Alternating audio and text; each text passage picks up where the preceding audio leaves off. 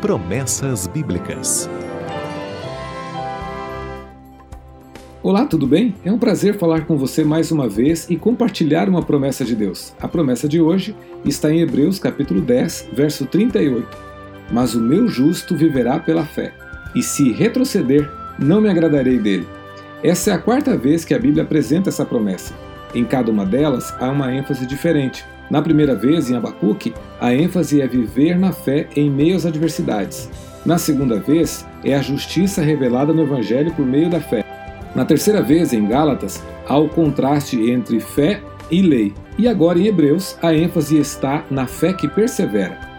A fé que é capaz de trazer vida não é a fé de um momento, não é um arrobo de emoções, é uma fé que resiste ao tempo de espera, é uma fé que não retrocede, Li esse texto em algumas versões da Bíblia para melhorar a minha compreensão. Quero compartilhar com você a forma como está escrito na Bíblia Viva. E aqueles cuja fé os tornou bons aos olhos de Deus devem viver pela fé, confiando nele em tudo. Do contrário, se recuarem, Deus não terá prazer neles. Que expressão interessante! Aqueles cuja fé os tornou bons aos olhos de Deus.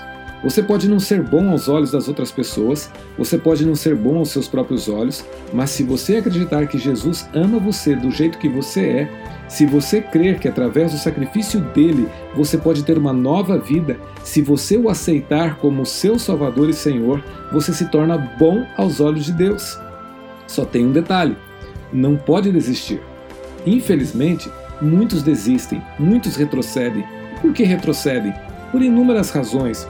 Alguns desistem por causa dos seus próprios erros, outros desistem pelos erros dos outros, outros por não suportarem as tentações ou por serem atraídos por prazeres que o pecado aparenta dar.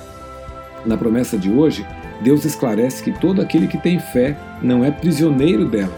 A pessoa é livre para desistir.